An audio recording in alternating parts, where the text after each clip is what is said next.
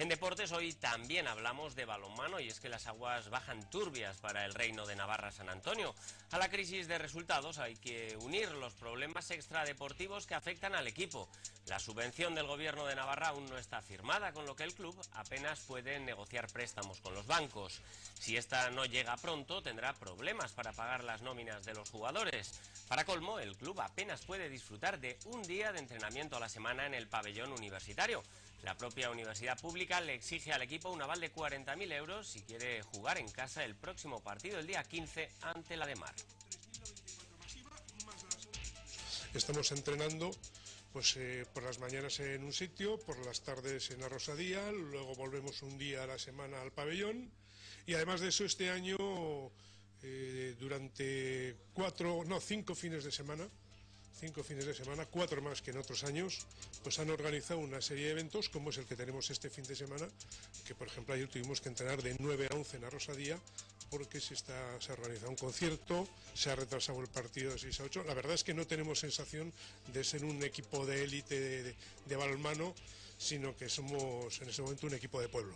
De momento hemos pagado todas las nóminas completas de los dos meses primeros. Para el mes que viene eh, esperemos que llegue el gobierno de Navarra. Si no, tendremos que hacer virguerías o tendrá que ayudarnos alguna entidad. Como decíamos al inicio del informativo en titulares, los problemas del San Antonio no son solo deportivos.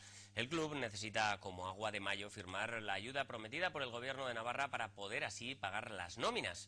Llegar a una solución con la universidad pública se hace además vital para que el club pueda entrenar con normalidad en la cancha en la que al final tiene que jugar sus partidos. Bueno, si la deuda la valoran a los precios que ellos han dado, lo mismo nos pueden hablar de 100 millones que de 500.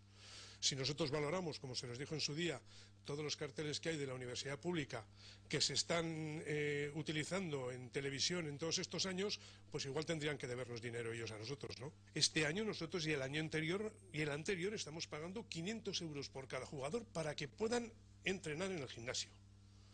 Cualquier estudiante pagan menos de 100 euros. Eso es un compromiso de caballeros que está todavía sin firmar.